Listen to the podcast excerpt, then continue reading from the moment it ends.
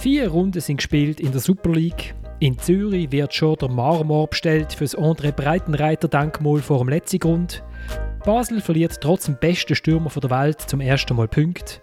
Lugano liegt neu am Lake Michigan und wir fragen uns: Rassistische Beleidigungen im Fußballstadion. Wieso gibt es das eigentlich noch immer?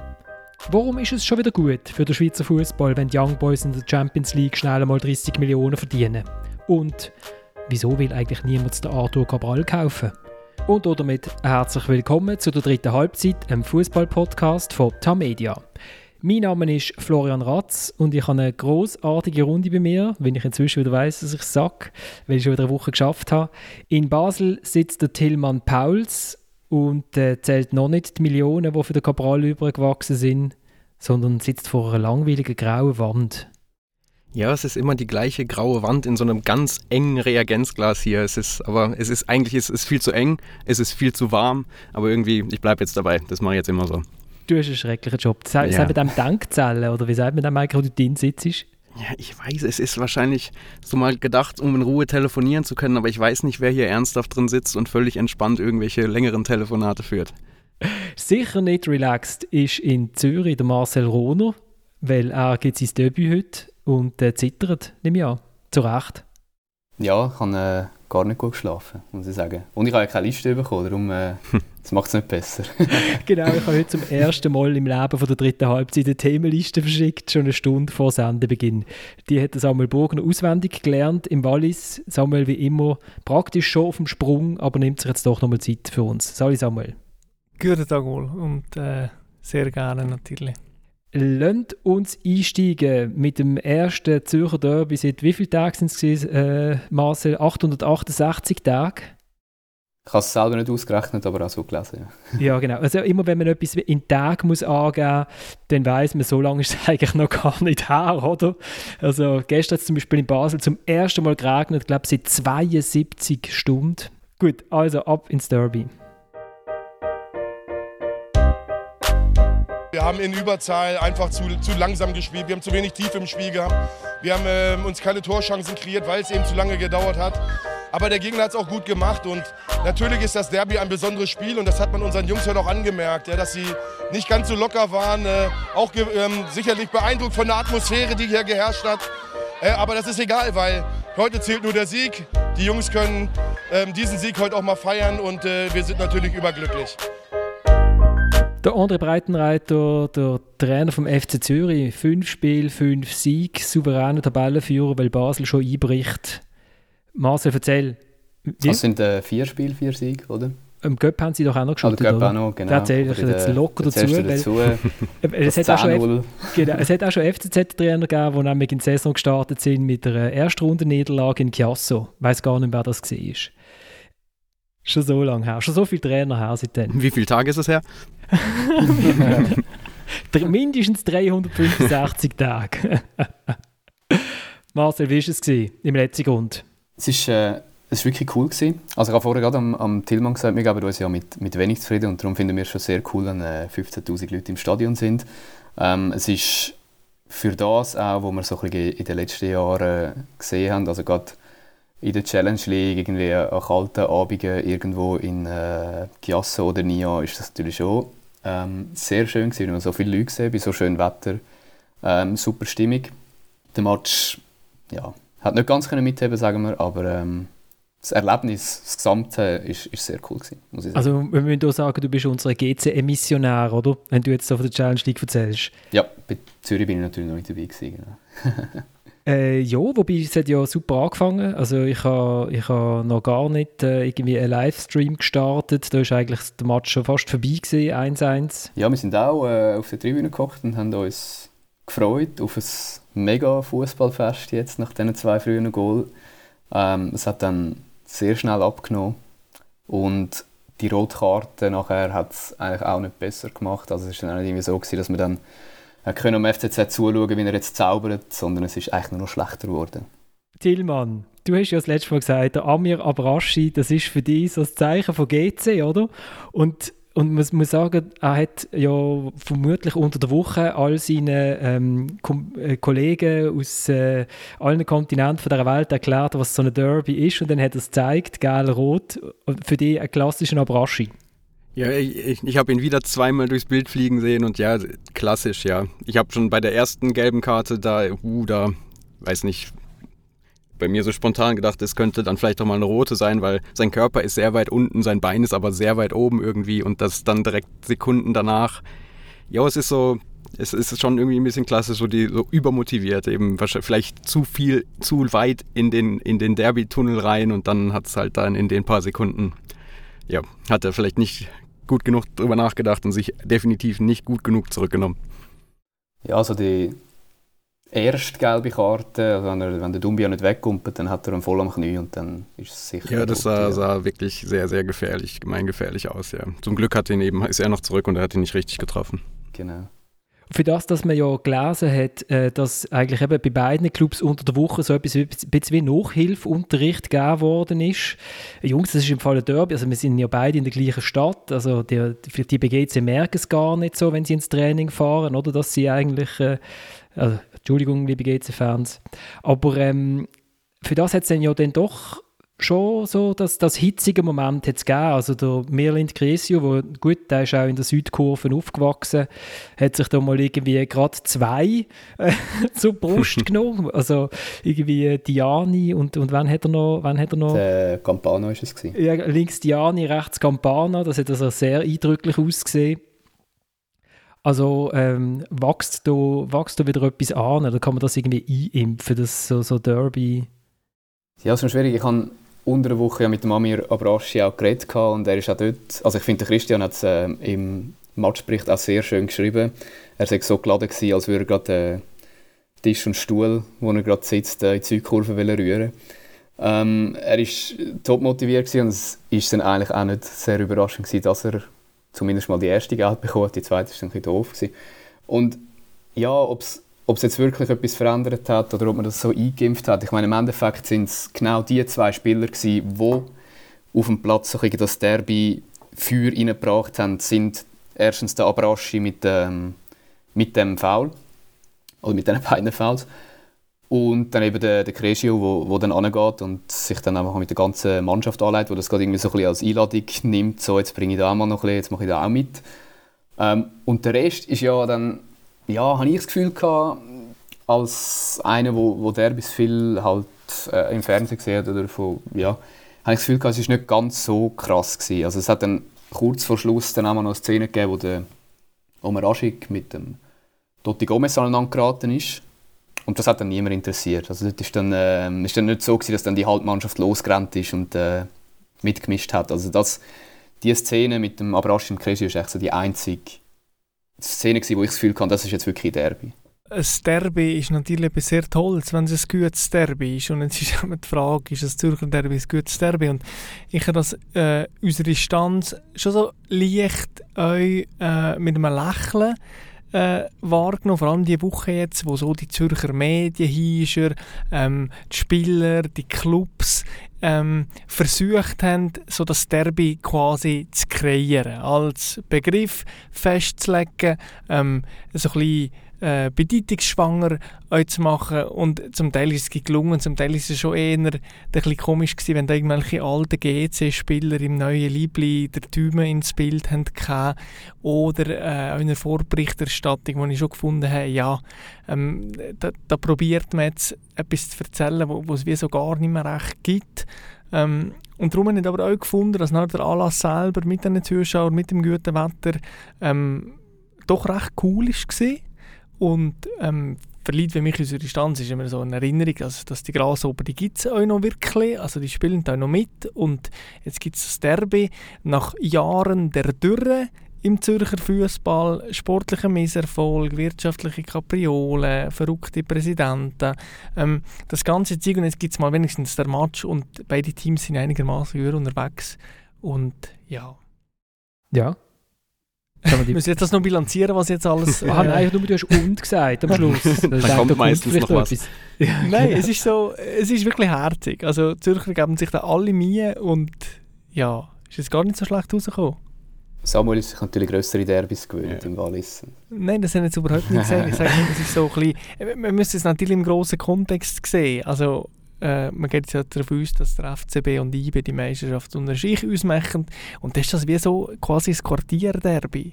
Äh, man muss also- mehr als also- das verstehen, wahrscheinlich. Ah, hallo, hallo, hallo. Also ungeschlagen ist bis jetzt, oder nicht ungeschlagen, also nur gewonnen hat bis jetzt nur eine Mannschaft und das ist der FC Zürich. Mit dem Goal in äh, praktisch letzter Sekunde, diesmal die 94. nicht die 93. wo man in Basel gar nicht weiß, dass die überhaupt gespielt wird je.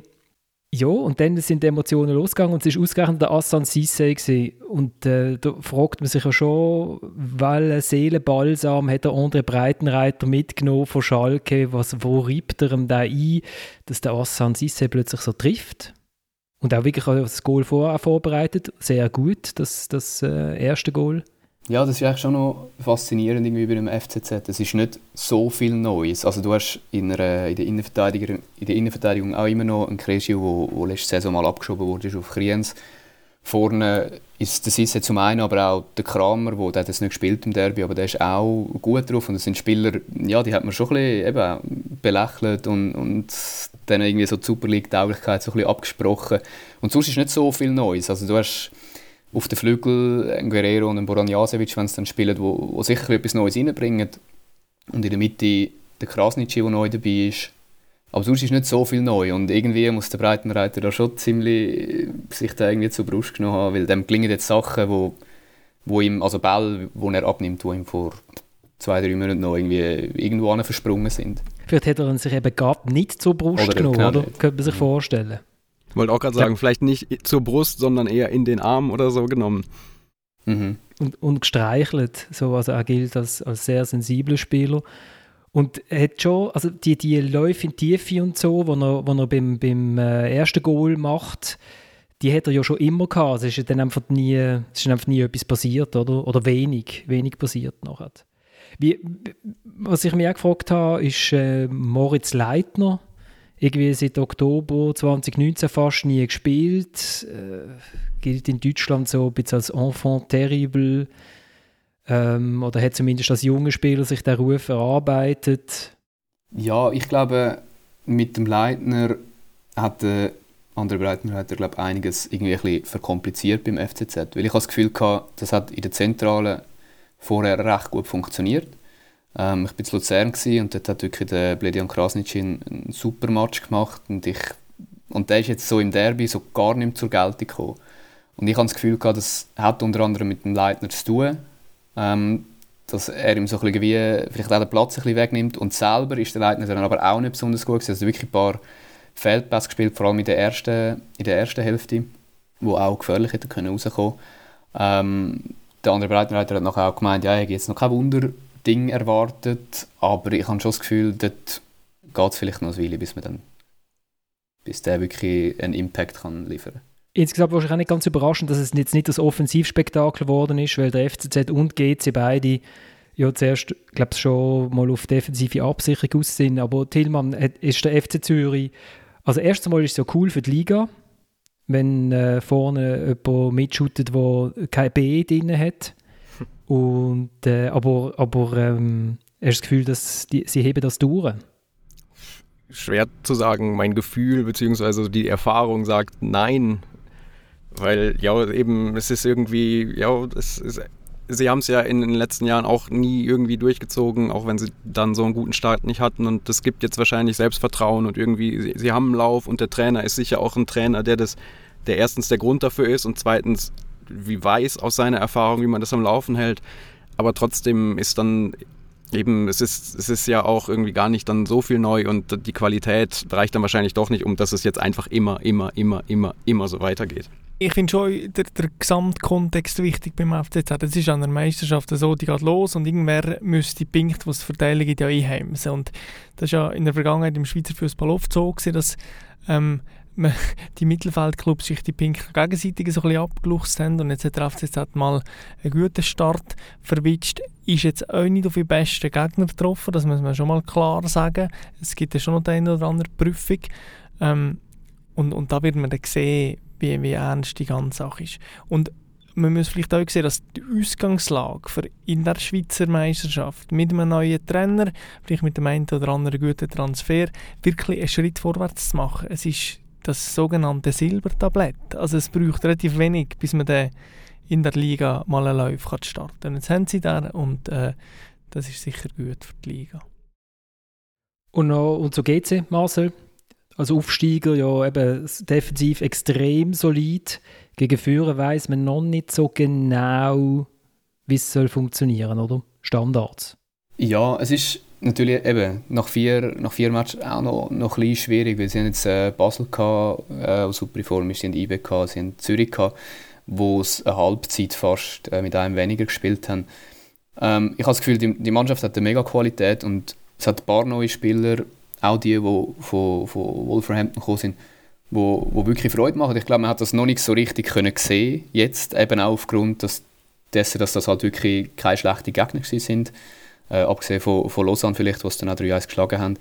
Ähm, aber ich glaube, das ist eine gute Mannschaft. Ich glaube, das kann noch viel, noch viel Freude machen, gewisse Spieler. Und ich glaube auch nicht, dass GC jetzt irgendwie gerade um den, um den Abstieg muss kämpfen beziehungsweise um den Klassenerhalt kämpfen. Ich finde aber ein Punkt, Marcel, schon noch interessant. Ähm, man redet immer so von der Aufstiegseuphorie, die das Team kann haben neue Trainer, neue Spieler, ist ein bisschen Dynamik und das merkt man jetzt auch. Also relativ viele Szenen jetzt gesehen.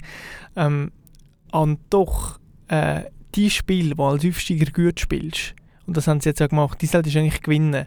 Weil die, die schlecht spielst, die gewinnst du eh nicht. Äh, das ist ja so, dass das Bomo, äh, beziehungsweise im, Umke im Umkehrsinn, äh, ein gutes Team gewinnt auch die Spiel, wo es schlecht spielt. Und GC spielt jetzt einfach so ein bisschen gut und ist so einem angeblichen Hoch, mindestens nicht mehr das medial so wahr, und gewinnt aber einfach gleich nicht. Und irgendwann kommt dann so ein bisschen eine Temperierung von dem ganzen Aufbruchshype und der wird es dann, glaube ich, ein bisschen schwieriger. Ich bin eher pessimistisch. Aber man kann, aber man kann, äh, man kann ihnen schon zu gut halten, dass sie jetzt nicht das einfachste Startprogramm haben von allen Mannschaften, oder? Ja, ja. Also von dem her, vier Punkte ist, ist solid. Und der Marcel eben nehmen, nehmen, nehmen, Köpfe, Köpfe, Köpfe, hat der Chefredakteur von mir mal gesagt. Wer macht, wer macht dir denn so Spaß bei den Grasshoppers? Und nachher hüpfen wir weiter zum nächsten Thema. Ähm, es ist eigentlich der Christian Herz, der Slowaken-Junge, der ist von den Wolverhamptons gekommen. Ähm, das ist lustig, wenn man den googelt, oder beziehungsweise der ist auch bei, bei GC so vorgestellt worden als zentraler Mittelfeldspieler. Ist er aber irgendwie gar nicht. Er ist äh, auf dem linken Flügel. Und er ist jetzt auch im Derby so ein der gewesen, wenn immer irgendetwas war bei GC, ist er eigentlich dabei gewesen, hat das irgendwie eingeleitet oder abgeschlossen. Also der macht auf jeden Fall Freude. Auf der anderen Seite der Bendegus Bolla, ein Ungar, der ist ähm, auch im EM-Kader von Ungarn, hat aber nicht gespielt, aber ähm, gilt glaube so im Land so ein als einigermaßen grosse Zukunftshoffnung. Ähm, ich glaube, das sind so die zwei, wo man irgendwie so kann rausstreichen kann. Campana äh, vorne im Sturm hat sicher auch etwas äh, in seinen Bewegungen, finde ich, find ich auch sehr spannend. Und natürlich der Kawabe, der Japaner, hat mich überrascht, dass er von Anfang an gespielt hat. Aber auch dort, äh, gut, er braucht vielleicht noch ein bisschen mehr Zeit als, als andere. Aber das sind, würde ich sagen, so die drei, vier Spieler, wo man so ein bisschen etwas erwarten kann. Kawabe bin ich wirklich, äh, bin ich wirklich gespannt. Ja. Vor allem, weil mein Daten, weil mein Daten-Dings ja ausgespuckt hat, dass es der Fabian Frey von Japan ist. genau, ja, das habe ich geschickt. Also das heisst, er spielt klein in der Innenverteidigung oder so.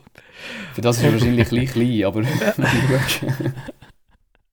Im modernen Fußball geht das auch. Geht das alles.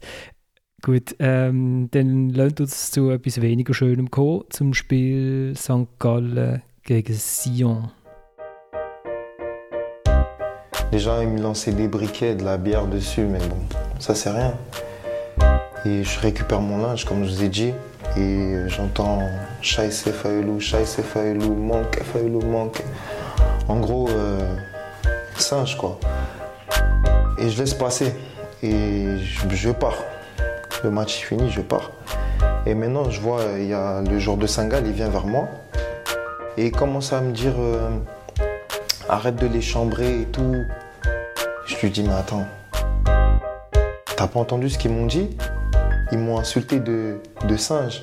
Et c'est là que mon capitaine est venu et m'a appris, il m'a ramené vers le, le cercle, vers le rond central, pardon.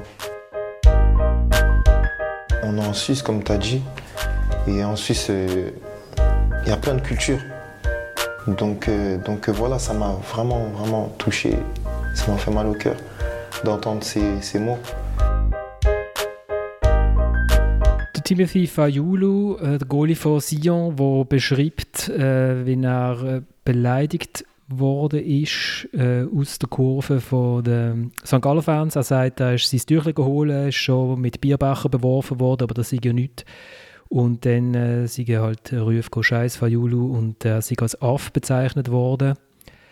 Ähm, es hat, ich habe sehr viele Reaktionen aus, von St. Gallen Fans bekommen, gerade direkt nach dem Match ähm, wo, wo, so, wo dann viele gesagt haben, ja, aber das ist, also es ist nicht, sie sind genau in der Kurve gestanden, das sind, nicht die Kurven, oder? Auch wenn es die ja nicht gibt, die Kurve gibt es ja nicht, sondern wenn, dann sind es Leute gesehen, die in der Kurve gestanden sind und äh, die St. Gallen Fankurve sich stark gegen Rassismus ähm, einsetzen und hätte sicher auch eingegriffen, wenn, wenn das irgendwie äh, bemerkt worden wäre.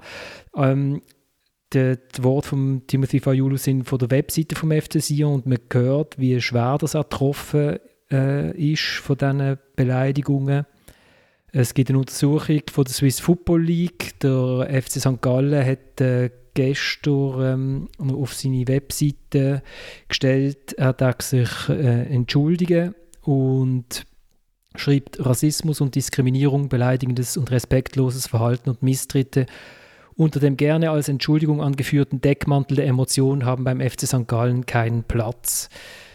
Jo, es ist es ja nicht zum ersten Mal, dass äh, ähm, St. Gallen mit ähm, und Rassismus äh, in einem Atemzug genannt wird. Es hat 2020 der Fall gegeben, wo es auf Video äh, aufgenommen worden ist, dass jemand ähm, FCZ-Stürmer Aigun Tosin Mohrenkopf äh, äh, zugerufen hat. Ähm, ja. Samuel, hast du den Match geschaut? Hast du die ganze Aufregung nachher gesehen? Ja, ich habe den Match geschaut und die ganze Aufregung gesehen. Jedoch wie alle anderen wahrscheinlich auch relativ spät verstanden, was überhaupt das Problem war. Ähm, und es hat sich dann nachher sehr vieles wahrscheinlich noch vermischt. Der Peter Zeiler, der St. Galler Trainer, hat irgendwelche anderen Probleme gehabt, die er lesen äh, in unserer Vergangenheit. Ähm, grosses Durcheinander. Ja. Ja, schlimm, furchtbar. Also, ich, ich tue mir jetzt ein bisschen schwer, irgendwie das zu generalisieren mit St. Gallen und äh, viel Faschos im Stadion und so. Aber was will man sagen? Ähm, ich habe damals nicht verstanden, wieso dass es nicht möglich war, der Täter dingfest zu machen mit dem Dosinfall. Der Hüppi hat in seiner charmant, galant, smarten Art dann natürlich erzählt, was man alles will machen jetzt und hier und da. Und ich meine, es hat damals wahnsinnig wenig Zuschauer im Stadion gehabt und der Typ, der das gesagt hat, ist einfach nicht auffindbar gewesen. Und das hat so ein bisschen ein Nachgeschmäckchen. Und jetzt ist, ähm, meine, was da passiert ist, da muss sich der FC St. Gallen nicht entschuldigen, weil er hat nichts dafür. Ich habe äh, so ein bisschen die Art von der Kommunikation schwierig gefunden, wo es dann geheissen hat, ja, man hat in der Kurve nachgefragt und nein, nein, das war überhaupt nicht rassistisch gewesen und vielleicht haben wir es verwechselt mit irgendwelchen Hurensöhnen rufen an einen Schiedsrichter, als ob so etwas fünf Rappen gescheiter wäre. Ähm, und sowieso ist es ein mutmaßlicher Rassismusvorfall. So hat der St. Galler Tagblatt heute darüber geschrieben, von einem mutmaßlichen Rassismusvorfall. Und äh, es war ein bisschen, ein, ein Ducken, ein mm und Moll und dann machen wir vielleicht doch noch ein Kommuniqué. Und alles in allem, ja, ist jetzt einfach ein bisschen grusig. Ja, also was, was natürlich ist, es gibt glaube ich, noch keine Tonaufnahmen, es gibt keine Bildaufnahmen, es gibt, äh, und äh, ich glaube, wegen dem äh, haben, haben St. Gallen dann zuerst mal von mutmaßlich geschrieben, oder äh, wobei jetzt das Statement auf der Webseite, wo gestern gekommen ist, äh, vom FC St. Gallen, dunkelt mich schon recht eindeutig. Und was mir eben vor allem es klingt jetzt so, es klingt jetzt so blöd, aber was mir wirklich positiv gestimmt hat, ist, dass äh, dass so viele Leute auch gerade sich sofort äh, extrem damit beschäftigen, dass das soll aus ihren Reihen kommen sein, oder? Und sagen, das, das sind wir nicht. Und da habe ich auch das Gefühl, dass das dann ähm, innerhalb von der Kurve offensichtlich schon sehr deutlich diskutiert wird und äh, dass man vielleicht diesmal eher noch an die Leute ankommt, wenn man, also dass man sie findet. Bei, bei dem Fall äh, vom, mit dem, mit dem Mohrenkopf, 750 Leute es damals im, im, Stadion gehabt. Und die Behörden haben, haben, äh, haben aber aufgehört, das zu recherchieren, weil sie haben gesagt, sie, sie bekommen keine Beweise an. Ja, ich weiß halt nicht. Du hast ja nicht die ganze, die ganze äh, Haupttribüne auf Video, wo du dann genau ja, siehst, wer, wer, wer was macht. Aber oder? du hast ja trotzdem, das, das leuchtet mir nicht so ganz ein, irgendwie, in, selbst wenn nicht viele Leute im Stadion sind, passiert das ja in einer Lautstärke, wo Leute in seinem Umfeld, in ihrem Umfeld, wer auch immer so, so einen Scheiß sagt, das mitkriegen müssen. Und auch gestern, ich meine, das passiert ja nicht in einem luftleeren Raum, sondern das passiert ja, wo Leute dagegen, daneben stehen, die, die sicher eben, es ist nicht die Kurve, es ist der Idiot oder die Idiotin, die sowas sagt, aber ich verstehe nicht, dass da, dass da Leute im Umkreis stehen und die müssen das ja mitkriegen, weil es eben in einer gewissen Lautstärke passieren muss, dass da irgendwie keiner einschreitet in dem Moment direkt oder halt zur Not auch später sagt, hey, ich habe es mitgekriegt, ich stand in der Nähe, der war es, die war es, macht was. Es hat nachher auf Twitter äh, eine Person noch Meldungen, Wortmeldungen aus dem St. Galler Fanforum publik gemacht und das ist für mich schon so ein bisschen der Nachweis gewesen, okay, die Kurve ist es nicht gewesen, aber eben die Kurve besteht ja aus verschiedensten Strömungen und in dieser Kurve drin hat es natürlich schon sehr viel fragwürdige äh, Ansichten, Meinungen, Äußerungen und ja, schlussendlich ist es ein Teil vom Ganzen. Was ich, ich probiere immer noch etwas Positives zu finden. Also positiv finde ich erstens mal, dass, dass heftig darüber, also nicht, dass nicht darüber diskutiert wird, ob das jetzt gut oder schlecht ist, darüber wird nicht diskutiert, sondern dass, man, dass das wirklich die Leute wirklich berührt, oder? Also ich bin aufgewachsen in Stadien, wo noch Bananen geworfen worden sind und dort ist dann wirklich die Kurve gesehen, wo mit, äh, wo mit Affenlaut ist. Das, äh, was, was mich immer wieder beschäftigt oder was ich mir immer wieder frage, ist, dass der, der Rassismus, den hat man ja aus den Schweizer Stadien rausbekommen. Auch wegen äh, der Fankurven, die sich gewandelt haben. Es gibt, eben, es gibt nicht die, die, die, die Tausende von Leuten, die wo, wo rassistische Schmähungen auf den Platz äh, schreien. Es, es gibt jetzt aber immer wieder mal so einzelne Vorfälle, oder? Es hat ähm, in Basel ist aus der Zürcher Kurve ist eine Banane gewesen, auch, die geworfen mhm. worden ist, oder? In Richtung Aldo Kalulu damals, glaube genau. ich. Wobei die Geschichte ist ein bisschen komplexer gewesen. Genau, aber ich meine, da fragt man sich auch, okay, von wo kommt, wieso kommt jetzt das wieder? Da gibt's jetzt jetzt gibt es in St. Gallen die Fälle. Ähm, muss man Angst haben, dass da irgendwie, dass das Rad von der Zeit wieder zurückgedreht wird? Ja, nein. aber wir müssen ja keine Illusionen machen. Und jetzt müssen wir das nicht irgendwie auf eine äh, politisch-soziologische Ebene tun, aber äh, das Stadion ist ja wahrscheinlich ein Stück weit ein Abbild. Ich weiß nicht genau ein Abbild, aber irgendwie, äh, wie sagt man, ein, ein, Hort, ein Hort der Gesellschaft und es ist wahrscheinlich nicht nur der gute und der bessere Teil von der Gesellschaft, der sich da tummelt und dass so Sachen passieren, äh, das ist furchtbar, aber jetzt auch nicht überraschend. Die Liga hat eine Untersuchung gestartet. Ich, ich frage mich, ob die etwas wird, wird zum Tag also bringen Eben so wie die Kurve, oder wie viele Leute aus der Kurve reagiert haben, könnte es durchaus sein, dass diesmal ähm, äh, Leute sich melden und sagen, ich weiß, wer das war. Oder dass es zumindest intern, dass da intern etwas passiert. Aber ähm, was schon, also es ist wirklich traurig, wenn man dann den Timothy Fayulu hört und sieht, wie, er, wie, wie schwer er getroffen ist. Oder er hat sich jetzt gerade für, für die Schweizer Nationalmannschaft entschieden. Ja, und er ist auch dort, wo er sich ja für die Schweizer Nationalmannschaft äh, entschieden hat, auch von Leuten aus seiner, seiner also aus, dem, aus der Demokratischen Republik Kongo, äh, ist es auch sehr äh, angefeindet worden und jetzt ist er in der Schweiz und wird da wieder äh, angefeindet und ich muss schon sagen, also das Video, äh, das Sion dann veröffentlicht hat, hat mir schon auch extrem leid tun. Und ich finde es dann schon auch extrem wichtig, dass, dass da etwas passiert, also dass die Untersuchung irgendwie einen Erfolg hat am Schluss, weil vielleicht kann man so irgendwie das eindämmen. Und vielleicht hat es ja auch äh vielleicht ändert sich ja durch, durch äh, unsere aktuelle mediale Situation, dass man eben die Reaktion vom Spieler mitbekommt, dass man ihn sieht. Vielleicht hilft das ja sogar, ähm, gewisse äh, Hirnwindungen zum Laufen zu bringen, oder? Also, ähm, wenn jetzt jemand einfach so, ja, ich beleidige halt, einmal beleidige ich die Mutter vom Spieler und dann äh, beleidige noch die Haut, beleidigen wegen der Hautfarbe und ich weiß auch nicht, äh, äh, was man alles an eine Beleidigung kann werfen wenn man vielleicht sieht, was das, was das mit, mit einem beleidigten Mensch macht, dass das vielleicht eben ein paar Hirnwindungen in Gang bringt, das wäre wär noch schön. Würde mich, würde mich extrem freuen. Es ist auch ein absolut niederträchtiger, unsolidarischer Akt auch gegenüber dem eigenen Goalie und, und eigenen Spieler, die auch dunkle Hautfarbe haben und wo das Ganze wie so völlig skurril und völlig abstrus erscheinen, neben dem, dass es einfach aber niederträchtig ist. Wenn, wenn Flo, du hast gesagt, du, du suchst ein bisschen nach was Positivem, auch wenn es da eigentlich nichts Positives zu finden gibt, aber ich eben das, das Interview im SAF vom Lüchinger, wo dann der Serie dir dazwischen grätscht, bildlich nicht wirklich, er spricht ihn auf die Szene an und erklärt ihm im Grunde die Szene. Und da ist so ein bisschen, es, man sieht, es, ist, es geht dann der Lüchinger versteht es, hört sich an und, und es geht dann nicht mehr um die Mannschaft. Und man sieht direkt, wie er dann sagt, oh Gott, ja, das, das wusste ich nicht, dann, dann nehme ich meine Aussagen von vorher komplett zurück und das geht absolut nicht. Und das da so, man sieht eben, also da hat man dann zumindest kurz gesehen, dass es eben, es ist nicht so eine Mannschaft, wir sind gegeneinander, sondern das ist zum Glück ein Thema, wo sich dann alle hundertprozentig einig sind und da die Szene einfach das hat bei mir, also das fand, fand ich beeindruckend, dass eben das Gespräch zwischen den beiden und, und das dann völlig klar war in all den Emotionen, so kurz nach dem Schlusspfiff, ja, das geht hundertprozentig überhaupt gar nicht, da müssen wir nicht diskutieren.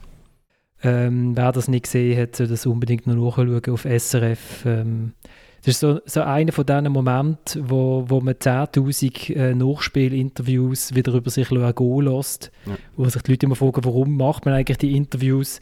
Äh, man macht 10'000, glaube ich, damit man einmal so eins hat. Wenn wir noch etwas zum Spiel sagen, Samuel, sind wir im Hoch im Wallis? 1-1, 93. Waro. Ja, das würde ich jetzt nicht behaupten. Ähm, es hat eine sehr gute Phase gehabt, so ab der 30. Minute bis, äh, weiß nicht mehr ganz genau. 35. Äh, Nein, tatsächlich länger. Also die Mannschaft hat sicher äh, dank dem Trainer Marco Walker, jetzt dank dem einen oder anderen Transfer ein bisschen an Festigkeit gewonnen. Äh, es gibt also, glaube ich, das Grundvertrauen. Es gibt auch einzelne Spieler, die wirklich finde, sind äh, überdurchschnittlich gut im Verhältnis zu den letzten Jahren vielleicht. Ähm, aber also, da ist nicht gross zu träumen. Also das wird wieder ein sehr schwieriges Jahr. So, wie, so viel kann man prognostizieren. Und bei St. Gallen hat man glaube ich einfach gesehen, dass es wirklich einfach nicht viel bringt, wenn man fünf Stürmer hat, die alle etwa gleich nicht das Goal treffen, oder? Also, ja, es ist fast schon lustig. Es ist wirklich fast schon lustig. Was, was also ich weiß nicht, beim Quad Vodua, wo ja unglaubliches Speed hat, also ist ja wirklich eigentlich auch von seinen Bewegungen her und so, sagt man, wow, cooler Stürmer. Äh, aber die, die führen 1-0 und dann muss man doch irgendwie das zweite Goal machen. Da haben wir fast das Gefühl, das ist, es ist so ein bisschen, ja, also es ist gar nicht so wichtig, das Goal. Oder ich weiß auch nicht, er wirkt auf mich immer so ein bisschen im Abschluss so ein bisschen, oh, geht halt rein oder vielleicht geht halt auch nicht rein. Also, ich meine, die müssen ja 2-0, 3-0 führen, bevor sie es 1-1 bekommen, oder wenn man die zweite Halbzeit anschaut. Aber gut, bleiben wir dran. Wenn wir weitergehen zum äh, Einbruch vom FC Basel. Tillmann. Zur, zur Krise. Nur, nur, zwei Goal vom, äh, vom Arthur Cabral. Nur ein Unentschieden, es, es geht abwärts. Sorry zusammen, ich bin der Tobi und ich finde, die dritte Halbzeit ist ja schon gut, aber es fehlt an Christian Gross Imitationen. Ja, Tillmann, äh, man fragt sich, Arthur Cabral, die haben uns ja, hat euch ja in diesem Podcast schon mal gefragt, ob er jetzt geht. Jetzt, und jetzt sind es nur noch, es ist nur noch eine Woche.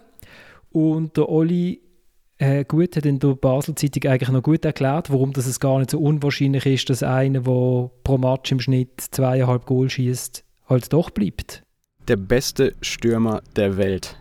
Seit, seit Juli, also abgemessen ab Juli, gibt es auf der Welt aktuell keinen besseren Stürmer. Einfach, dass das auch nochmal gesagt ist.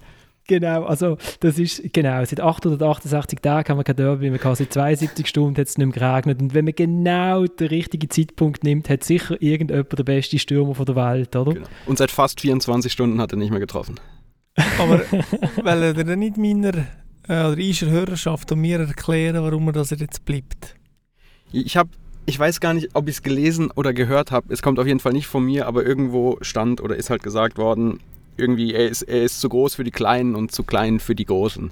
Irgendwie gerade in der aktuellen Situation ist halt irgendwie für ihn gibt, es gibt keinen Markt für einen Stürmer wie ihm. Erst recht nicht zu einem Preis, dem der FC Basel vorschwebt, beziehungsweise den der FC Basel eigentlich haben muss, damit sich das ganze Geschäft rentiert, da sie ja 50 Prozent der, der Transferrechte ähm, für 4,5 Millionen rund gekauft haben. Also eben, es lohnt sich erst ab einer gewissen Marke. Da ist man dann schnell mal bei 10 Millionen, 12 vielleicht. Und dafür gibt es einfach im Moment keine Abnehmer für den Stürmer, der dann mit 23 ein gewisses Alter hat, nicht der Allerschnellste ist und so. Also eben, er, er hat eine super Quote, eine super Form, aber er ist dann eben auch, das, das Gesamtpaket stimmt halt irgendwie für den Preis, dem der FCB vorschweben muss, nicht. Es ist ja lustig, wie wirklich das Phänomen ein Samé, also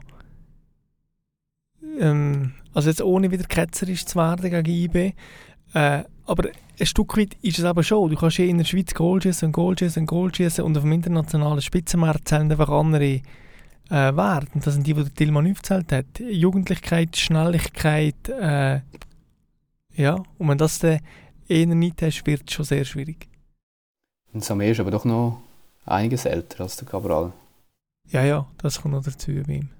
Aber was natürlich schon auch ist, es ist natürlich jetzt, wir, wir, schreiben leider schon, oder wir schreiben schon seit 24 Monaten drüber, seit 24 Monaten, äh, dass, der, dass der Transfermarkt wird einbrechen und der Sommer ist es jetzt halt passiert. Also wenn man schaut an die restlichen Transfers in der Schweiz oder aus der Schweiz raus, die finden ja außer dem Silvan Mittmer eigentlich praktisch nicht statt. Also zumindest nicht, wenn der andere Club muss Geld in die Hand nehmen und ähm, im letzten Sommer hat die Schweiz noch extrem viel Geld eingenommen. Das hat mich total überrascht eigentlich, aber offensichtlich sind dort die Kessel noch, noch voll gewesen, so in der Mittel also Mittelklasse-Liga. Ich tue alles unter der Premier League als Mittelklasse-Liga bezeichnen. Oder? Also vom Transfervolumen her ist das ja. Äh, und jetzt ist halt, es kommt halt niemand aus Deutschland, es kommt schon gerade gar niemand aus Frankreich, wo der Fernsehvertrag ja ein riesen Problem ist, wo sie das Geld ausgeben von einem Vertrag, wo wo halt leider nicht so ausgezahlt wird. Es kommt auch niemand aus Italien äh, mit dem, mit dem Geldkessel. Und die Einzigen, die Stutz hatten, wären die Engländer. Und für England ähm, hat der Herr Cabral halt zu wenig Punkte, äh, weil seit Brexit braucht man 15 Punkte, äh, damit de, die englische Liga kann eine, eine Sonderbewilligung äh, einholen bei der britischen Regierung äh, für eine Arbeitsbewilligung. Und äh, ich habe das schon mal durchgerechnet äh, in unserem Newsletter, aber ich kann es nochmal in den Newsletter machen, wie das aussieht. Also der Cabral zum Beispiel, der bekommt null Punkte, weil er kein Nationalspieler ist. Äh, da könnte man viel holen. Und dann hat das Problem, dass die Schweizer Super League als viertklassig eingestuft wird. Ähm, und dann bekommt er fünf Punkte, weil er 85% der Li möglichen Ligaminuten gespielt hat letzte Saison. Er bekommt ein Punkt, weil er 50% der möglichen Europa League-Minuten, also von diesen wenigen, ähm, gespielt hat. Der bekommt er 0 Punkte, weil er nicht Schweizer Meister geworden ist und sich nicht direkt via Liga für äh, die Europa League oder Champions League qualifiziert hat. Der bekommt er 0 Punkte, weil der FCB in der Quali raus ist der Europa League. Der bekommt er 6 Punkte, weil er mindestens eine Minute gespielt hat in der Super League, bin gleich fertig. Und das, also ich bin jetzt fertig, weil das sind 12 Punkte und 15 braucht er. Ich würde ihm noch drei geben, weil er der beste Stürmer der Welt ist. Genau.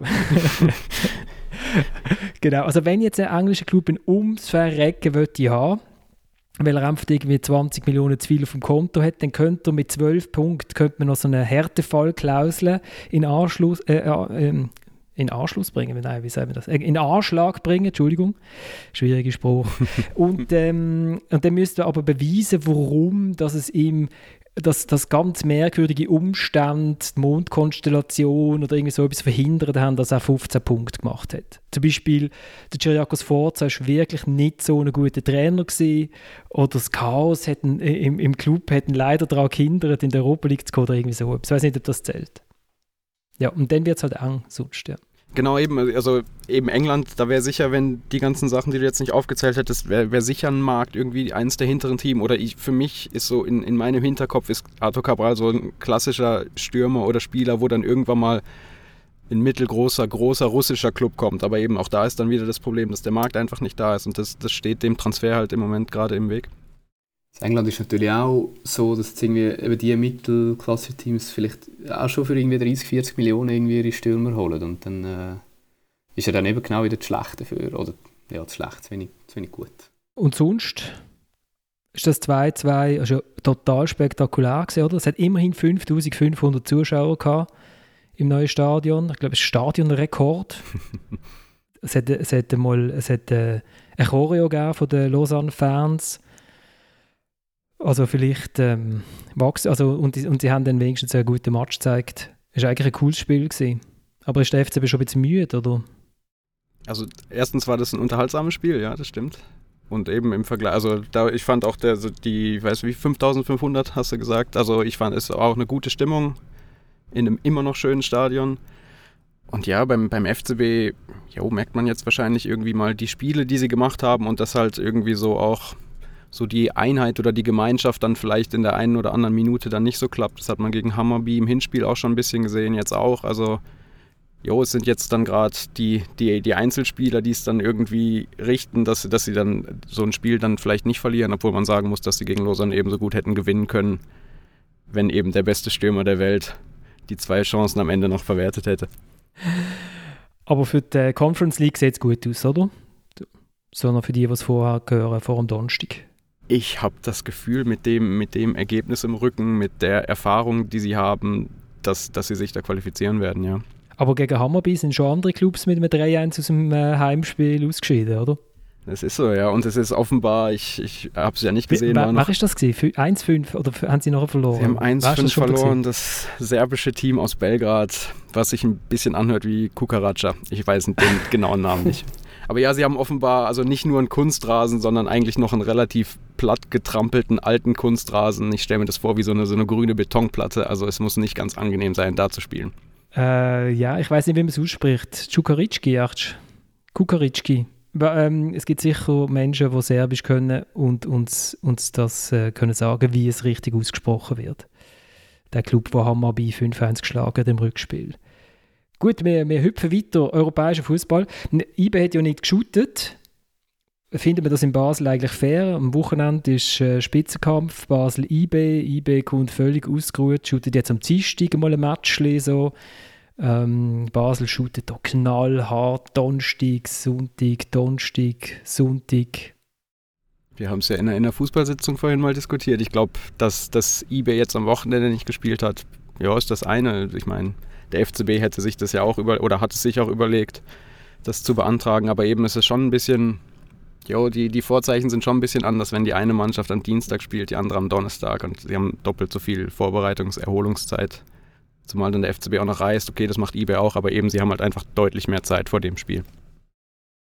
Wir haben ja das letzte Mal relativ, wir sind uns eigentlich sehr einig, darum hat es gar keine Diskussion gegeben, ob das gut ist, wenn eBay in die Champions League kommt äh, IB hat am Dienstagsrückspiel gegen Ferencvaros Budapest.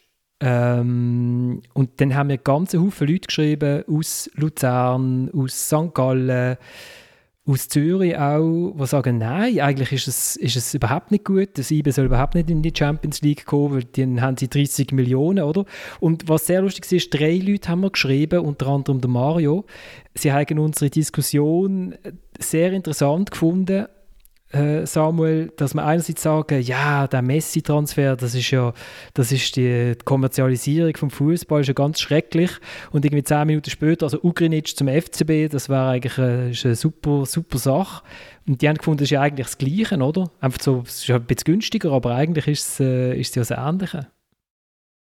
Ja, aber man muss vielleicht sagen, wer hat gesagt, für den FCB wäre es ein guter Transfer. Also, mhm. Tillmann hat gesagt, ähm, ja, klar, man kann das immer noch bis ins kleinste Dorf niederbrechen. Das hat natürlich etwas, wir aber auch mehr über die Ausweichs geredet, die es ganz oben hat. Und das wäre bei einem Ugrinic-Transfer nicht der Fall. Und ich glaube schon, dass da ein bisschen weniger mitspielen würde, was Beratermandat und Vatermandat und Müttermandat und weiss nicht was noch mitspielte. Also.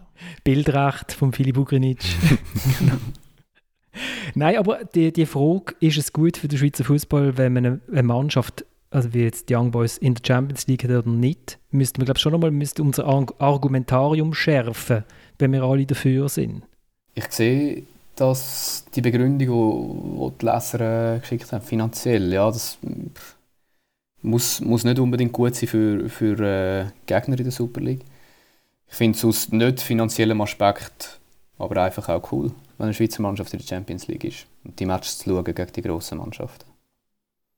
Wie ich es cool finde, einen Schweizer Nazi-Match zu schauen, aber aus finanziellem äh, Aspekt, ja, mag das für, für Gegner oder für die anderen Super League-Teams vielleicht ein bisschen schlecht sein, eher schlecht sein. Also ich finde auch logisch, logisch ist es gut, wenn IB in der Champions League spielt das, das finden dann ganz viele doof wegen dem Geld eben, aber eben allein die, die Aussage, spielt ein Schweizer Club gegen große Teams in der Champions League, irgendwie die Strahlkraft, die das hat, auch für die Super League. Also für mich ist völlig klar, ja, das ist das Beste, was der Super League passieren kann, wenn ein Club in der Champions League dabei ist. Also einfach ein bisschen müßige Diskussion. Ja, eben, es ist lustig, wir, wir, wir hängen hier ein und es, es, ist, es ist müßig, aber ich glaube, was man schon auch darf sagen, es gibt natürlich... Äh, eine Liga, die ohne Champions League Teilnehmer, wie zum Beispiel Schweden, jetzt halt die letzten Jahre nicht angeschaut. Das war mal so gewesen, oder irgendwie eine Runde vor Schluss haben noch irgendwie 18 Clubs können Meister werden, weil es alles komplett ausgeglichen war. Dort hat es niemand, der mit Champions League Gelder davon galoppiert. Andererseits, Aber ja. Wenn, wenn man auf Geschichte schaut, ähm, ist es sehr interessant. Der FC Basel ist acht Jahre lang uneinholbar voraus und alle haben so darüber geleiert, äh, wie schlimm das, das ist und wie furchtbar. Und ich weiß noch, als ich einen Kommentar geschrieben habe für die wo ich gesagt habe, ey, an alle anderen Clubs, fehlt einfach arbeiten und nachdenken und Strukturen machen und planen und äh, dann sind die Basler einzuholen. Und das hat ja nachher mit IB relativ gut funktioniert. Man muss sagen, dass Basel sehr viel auch dazu beigetragen hat, dann äh, Aufschwung von IB. Aber IB hat ja irgendwann mal gesagt, okay, jetzt ist der Christoph Speicher auf die Position, ähm, der Verwaltungsrat hält sich aus dem Sportlichen daraus, wir äh, haben klares Scouting, das ganze Zeug, das hier in einem Podcast schon stundenlang ist abgeklärt wurde. Ähm, und über das ähm, ist man dem FC Basel, dem uniholbaren FC Basel, einfach Meister geworden. Und jetzt funktioniert doch das anders auch. Also, sorry ob der IB jetzt in der Champions League spielt oder nicht, es wird für Basel in diesem Jahr möglich sein, Meister zu werden. Es wird sogar vielleicht für den FCZ möglich sein, Meister zu werden. Und, ähm, also da irgendwie pseudomässige Ausgleichheit in der Liga zu postulieren über das, dass äh, keine Schweizer Clubs in der Champions League spielen, das finde ich wirklich Hanebüchen. Ich glaube, dass durchaus die anderen Clubs auch profitieren, und zwar auch finanziell weil einfach die Liga, wo ein Club in der Champions League regelmäßig hat, einfach ein Understanding hat, äh, international, ähm, auch bei Scouts, also dass die, wenn ich mir jetzt einen Luzern-Spieler anschaue, oder? Philipp Ugrinic ist interessant, hat tolle Anlagen. Äh, dann sehe ich den halt einmal gegen IB shooten und weiss, ja, IB, die haben Leverkusen geschlagen. Das ist keine Hummelentruppe. Weil das ist ja etwas vom Schwierigsten im internationalen Scouting, ist, Ligen umzulegen. Also, es scheint, eben der Arthur Cabral ist der beste Stürmer der Welt in der Schweiz. Was ist das wert in der Ligue 1, wo er irgendwie zwischen zwei Kleiderkästen eingeklemmt wird im Schnitt während 90 Minuten? Oder was ist das wert in England? Das ist etwas vom Schwierigsten. Da gibt es x Datenfirmen, die behaupten, man könnte das einfach so umrechnen, kann man nicht. Und wenn ich jetzt als Scout Videos sehe oder im Stadion bin, sehe, okay, der Ugrinic, der segelt in einem zentralen Mittelfeld weg, wo jetzt Champions League spielt, sagen wir. Dann weiß ich doch, okay, doch, ja, ich gebe für den nicht gerade 10 Millionen aus, aber vielleicht 4 ist er vielleicht wert oder so, oder? Ich glaube, das ist extrem wertvoll. Und jetzt gerade, wenn man vorher von dieser, ich schwätze ein bisschen viel, gell, sorry, aber ähm, Darum geht es ja hier, oder nicht? ja, ja, ja, aber das nur ich schwätze, fällt mir auf. Nein, wenn man dann die Punkteliste anschaut von England, natürlich, ich meine, wenn ich behaupte, wenn IB gleich häufig in der Champions League gesehen wäre wie der FCB, ähm, dann wäre vielleicht die Schweizer Liga in Top 3 in England. Und dann hat es Arthur Cabral schon, schon gelangt für einen Transfer nach, nach England, oder? Also so, glaube ich, das wäre so der, der, damit die Leute raus, ich weiß, der Luzerner und St. Gallen finden es jetzt trotzdem noch blöd, wenn IB 30 Millionen holt, aber ich glaube auch, dass ähm, wahrscheinlich über das Ganze gesehen, auch mit Blick auf die Schweizer Nationalmannschaft und so, der Schweizer Fußball als Gesamt profitiert. Aber gut, dann können wir nochmal schreiben und sagen, es ist alles Hafenkäse. Wir haben da jetzt leider keine Gegenstimme im Podcast, aber vielleicht, vielleicht finden wir noch jemanden. Äh, aber bei Ausgleichheit und äh, in der Liga noch zu dem. Der ganze sportliche Teil des FC Lugano wird abgestimmt sein mit Chicago Fire. Ähm, ich werde selbst in Chicago sein, aber wir werden hier das äh, Sportmanagement auch noch verstärken. Ähm, wir versuchen da noch neue Leute dazu zu bekommen und dann müssen wir einfach auch schauen, dass alles gut koordiniert ist und am Schluss liegt die Gesamtverantwortung bei mir. Der Georg Heitz, äh, früher noch, äh, hat er mich mal zur Basel Zeitung geholt als, als Journalist. Dann äh, ist er Sportchef vom FC Basel, achtmal Meister geworden und jetzt äh, ist er äh, bei Chicago Fire und hat äh, dafür gesorgt, dass äh, sein dortiger Chef, der Joe Mansueto, den FC Lugano gekauft hat. Und äh, jetzt haben wir den dritten Club, der so zu so einem kleinen Netzwerk zumindest gehört äh, in der Schweiz. Und auch das wird zur Ausgleichheit der Liga beitragen, weil plötzlich strukturschwache Clubs wie die Grasshoppers, Lausanne oder äh, Lugano halt ähm, relativ viel Geld im Hintergrund haben. Wie, wie sehen dir die Entwicklung, Tillmann? Noch schnell bist du dann der erste offizielle Heiztransfer in, in dessen Karriere. ja, genau. Nein, genau. ich, ich, ich, ja, ich finde es spannend. Ich bin irgendwie ja, wirklich gespannt, wie sich das entwickelt wird, weil es ist eben, es ist nicht dieses, es kommt ein, eine Person mit viel Geld und es ist so ein bisschen Hobby und er macht jetzt mal und guckt und wenn es nicht läuft, dann ist er dann vielleicht auch ganz schnell wieder weg. Es ist, es ist halt eben dadurch, dass es alles eingebunden ist und dass da mehrere Clubs sind, die irgendwie jo, in Sachen jo, Datenbanken, Spielerscouting, Fitness, Infrastruktur irgendwie voneinander profitieren können, ist es, jo, ist es, finde ich, sehr interessant, um dann zu gucken, wie eben die drei Clubs, die jetzt in der Schweizer Liga spielen, wie, wie sich das auswirkt und wie, wie das in ein paar Jahren aussieht, was das wirklich machen kann mit den Clubs. Wenn mich jetzt äh, vor einem Jahr gefragt hätte, hätte ich es irgendwie nicht äh, mega gut gefunden und ich gesehen, was, äh, was GC da für, für Spieler geholt hat. Also dort ist es wirklich einfach mal darum gegangen, eine Mannschaft äh, irgendwie zusammenzustellen. Jetzt habe ich das Gefühl, dass eben mit den Spielern, die ich vorher gesagt habe, bisschen mehr System. Ähm, was ich mich frage, eben, das mag sicher dazu beitragen, dass die Liga ausgeglichener wird, aber wie fest hilft es am, am Schweizer Fußball? Weil also die Schweiz ist eine Ausbildungsliga und ich frage mich einfach, für wer bilden wir dann Spieler aus und wer bilden wir aus, oder? Und ich sehe jetzt bei GC zum Beispiel, ist, sind letztes Jahr, gut, das war Challenge League, gewesen, äh, auf der Kontingenzliste 10 äh, HTP-Players unter 21 gewesen, also lokal ausgebildete Spieler unter 21 auf der Liste gewesen. Jetzt sind es noch vier. Von denen spielt keine Rolle. Andere sind vielleicht auch noch älter geworden von diesen zehn. Aber ich finde, das ist so finde ich auch eine gefährliche Tendenz. Das ist sicher ein wichtiger Punkt. Der andere wichtige Punkt ist natürlich so äh, der schwammige Begriff der Identifikation. Und ähm, es ist interessant und jetzt wirklich kein Walliser Witz, aber für uns ist das natürlich schon eine Bedeutung da im Kanton. Also wir haben das eher ähm, auf Zufall berufende Konzept Constantin und was ja wie etwas total anachronistisches ist. Und ähm, er stellt sich jetzt die Frage selber, kann ich so weitermachen? Er hat jetzt äh, einen Manager engagiert, er hat jetzt Chelsea Fernandes als Vizepräsident engagiert.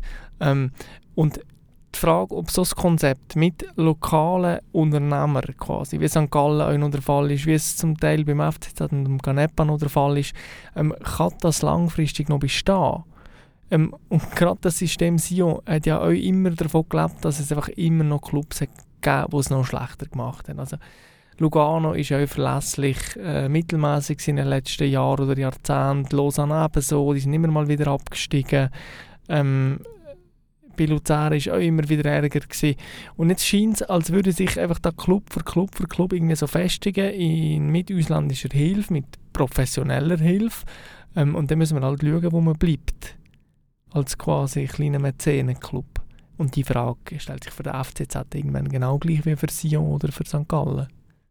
Also was ja interessant ist, ist, dass die, die Zunahme von, von diesen Investorenclubs, nenne ich es jetzt einmal, oder Netzwerkclubs, äh, zumindest mal bei Angelo Canepa zu einem Umdenken geführt hat, nämlich dass er jetzt plötzlich wieder für eine Zwölferliga ist, wo man ja irgendwie nicht erst 87 Mal in den letzten fünf Jahren diskutiert und wieder abgelehnt hat. Also man spürt da schon die, äh, eine gewisse Existenzangst oder eine gewisse Angst um, um Investitionen, die man auch tätigt hat in Clubs, oder? Weil wenn man natürlich in die Challenge League runtergeht, ist es ein, ein ganz krasser Unterschied. Dann äh, muss eigentlich ein Club, ähm, also brauchst halt nicht mehr irgendwie 100, 200 Mitarbeiter, für, für zum dort mitzuschuten. Es tut mir schon, dass der, der, der, Druck zunimmt und vielleicht also auch der Innovationsdruck, oder? Also äh, Chicago hat im letzten Jahr äh, eine Scouting-Abteilung aufgebaut und vor allem auch ein Datenteam, wo, wo glaube ich, richtig Bock hat, jetzt auch die Schweizer Liga ähm, anzuschauen. Und, und ich weiß so, dass so Datensachen, das ist in der Schweiz noch, da ist man einfach noch in den Kinderschuhen bei, bei vielen Clubs. Ähm, das, das wird schon spannend sein. Was die Liga ja reagiert hat schon im Juli ist, dass sie, also das sind ja FIFA-Regeln, die angepasst werden, dass man probiert, so die Anzahl Leihspieler zu beschränken, ähm, dass man vor allem ab 2023 auch nur noch drei Leihspieler von einem Club dürfen. Also dass es nicht so, dass nicht irgendwie Nizza 17 Spieler nach Lausanne auslehnt äh, oder, ähm, oder die Wolverhampton Wanderers irgendwie 10 äh, zu GC oder jetzt, wie, wie es dann bei Chicago sein wird, äh, wird man dann sehen. Da, äh, hat es auch geheißen, die beiden Clubs sollen eigentlich auf gleicher, also auf Augenhöhe funktionieren. Äh, muss man dann auch sehen, wie das, wie das aussieht. Aber ich habe schon das Gefühl, dass so ein bisschen Innovationsdruck und, äh, und ein, bisschen, ja, ein bisschen auch eine Angst, dass man ins Arbeit geht. Ja, aber eben, wenn, wenn du sagst, Innovationsdruck kann es ja genauso gut auch einen positiven Effekt auf die Liga als Ganzes haben. Man muss es ja nicht sehen, oh Gott, jetzt ja, kommen habe ich jetzt positiv gemeint sogar. Ja. ja, ja, bei mhm. Samuel war es eher so ein bisschen, ja, es wird dann vielleicht irgendwann mal schwierig, auch für Clubs wie den FCZ und so, aber eben, ich habe das Gefühl, das kann sich natürlich auch positiv auf die, auf die ganze Liga auswirken, indem eben die anderen Clubs sich in vielen Bereichen irgendwie mal neu erfinden müssen, Sachen überdenken müssen und dadurch das Niveau insgesamt auch angehoben werden kann. Was bei der Liga natürlich auch diskutiert wird, ist das, was der Marcel gesagt hat, eben, wer wird denn ausgebildet? Also, dass man junge Ausländer ausbildet, ist ja auch schon länger eine Strategie in der Super League, oder? Also, der, ich als Basler, sagen Mohamed Salah, läuft so unter, dem, unter dieser Kategorie äh, Semi-Income und so. Aber ähm, da, da stellen wir, also fragen sie sich schon, da sind sie, glaube ich, ist die Liga schon auch stark beobachten, wie viele äh, junge Schweizer werden denn da noch, da noch gefördert. Oder? Wobei der FC Lugano jetzt da auch nicht aufgefallen ist in letzter Zeit als absolutes Powerhouse. Oder? Eigentlich auch eine Chance, oder? wenn da nicht nur die italienischen Leihspieler drin sind, sind ja die ganzen Spieler ausgelehnt worden bis jetzt. Ja, wenn der Georg Heitz dort sitzt, dann weiß man, er kennt durch den Schweizer Fußball äh, extrem gut, oder? Der weiß, was es braucht. Ähm, zwei, drei Spieler werden sie noch holen, hat es geheißen. Und äh, was sehr lustig, ich bin dort bei der Pressekonferenz, was sehr lustig war, ist, ist, dass er dann mal gefragt worden ist, ob jetzt der, der Abel Braga echt muss um seinen Job zittern und dann hat der Abel Braga, der Trainer, hinten zwischen den Journalisten das Mikrofon ergriffen und er hat gesagt, ja, jetzt, also sei jetzt der dritte, neue, der dritte Chef, der noch in seiner kurzen Amtszeit in Lugano erlebe und so. Und wir sollen jetzt doch alle zusammen schaffen, dass der Club der Größe der Stadt äh, entspricht, oder entspricht und so.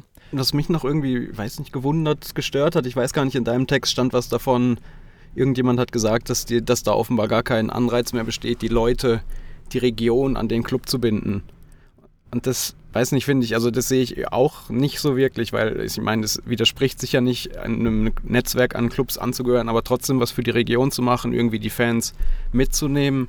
Und ich sehe da irgendwie, auch wenn es jetzt die drei Clubs sind, wo jetzt nicht äh, jedes Wochenende das, das Stadion knallvoll ist, aber ich, ich sehe den Punkt nicht, warum man, warum man nicht auch die Fans da mitnimmt, weil jetzt mit den Eindrücken aus Lausanne hatte ich nicht das Gefühl, dass da, dass da gestern irgendwelche Zuschauer im Stadion waren, die unglücklich waren, jetzt in dem neuen Stadion mit 5.500, 6.000 Zuschauern zu stehen. Ich sehe nicht einfach ganz den Punkt, warum man da die Region vernachlässigt, indem man sich so einem Netzwerk anschließt. Ja, der Matthias Hüppi hat das gesagt, ja, der, der Präsident von St. Gallen, der sagt, ja, ähm, ich glaube, äh, ihm ist es wahrscheinlich darum gegangen, oder was er gemeint hat, ist, also der FC Lugano wäre untergegangen, oder? Also wenn er jetzt nicht gekauft worden wäre oder wenn er kein frisches Geld bekommen hat, glaube ich, hätte er den Sommer nicht überlebt. Und äh, ja, er, er sieht eigentlich den Schritt, oder? Also, dass man dann sagt, okay, dann müssen wir halt ins Ausland verkaufen, weil es hat einfach niemand in der Region, wo der, wo der Club stützt. Ah, okay. So als, als Gegensatz, oder? Und die, und die Leute hat es nicht gegeben. Es ist niemand aus dem Süden gekommen und hat gesagt, ja, 10 Millionen im Jahr, äh, das mache ich. Oder? Also. Ist ja bei GC eigentlich auch das Gleiche. Also der Club, ja, ob es ihn jetzt noch würde ohne Chinesen, kaum. Und äh, die Zürcher Lösung hat es offenbar auch nicht gegeben.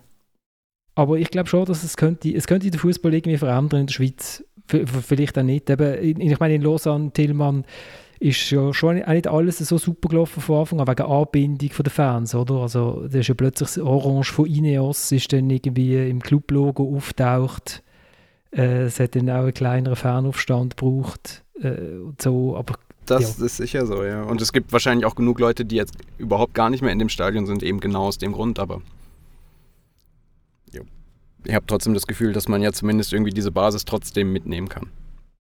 Und was man in, Lugano bei der Pressekonferenz schon gesehen hat, ist, äh, wie froh, dass zum Beispiel äh, die, Stadt, also die Stadträte sind zwei dort gewesen, ähm, wo, wo extrem froh sind, dass der Club übernommen worden ist, weil in Lugano wird ein neues Stadion gebaut und äh, die werden auch gewusst haben, dass es wahrscheinlich dass sie das Referendum gar nicht müssten durchführen müssten, wenn jetzt niemand gekommen wäre mit Geld und der Vorbestand von dem Club garantiert, weil dann hat man kein Stadion mehr müssen bauen oder für, äh, für einen Zweitliga-Interregionalclub brauchst du dann kein Polisportivo. Gut, jetzt haben wir schon wieder eine Stunde geschnurrt. Ähm, nächste Woche wissen wir, ob IB in der Champions League ist und der FCB in der Conference League und nachher geht es in die Nationalmannschaft. Und, und das Spitzenspiel, ah genau, machen noch einen Tipp. Basel-IB, Marcel, wenn wir sind der Podcast mit dem traditionell schlechtesten Tipp. Also, das tue ich jetzt aufbessern und sage 2-2. Tillmann. Völlig entkräftete Basler gegen frische Berner. Es ist langweilig, wenn ich auch 2-2 sage. Oh, absolut, aber das so, ist egal. Dann sage ich 1-1, ein knackiges, völlig, was völlig anderes. 1-1. Wow, crazy. Ja, da kenne ich nichts. Ja, goes crazy. Ja, genau, so verrückt ist. Ich glaube, das ist der Titel, den ich mache. So verrückt ist dieser Podcast-Gast. Äh, wow. Samuel? 1-0 FCB. Okay, und ich muss auch noch etwas sagen, gell? 0-0.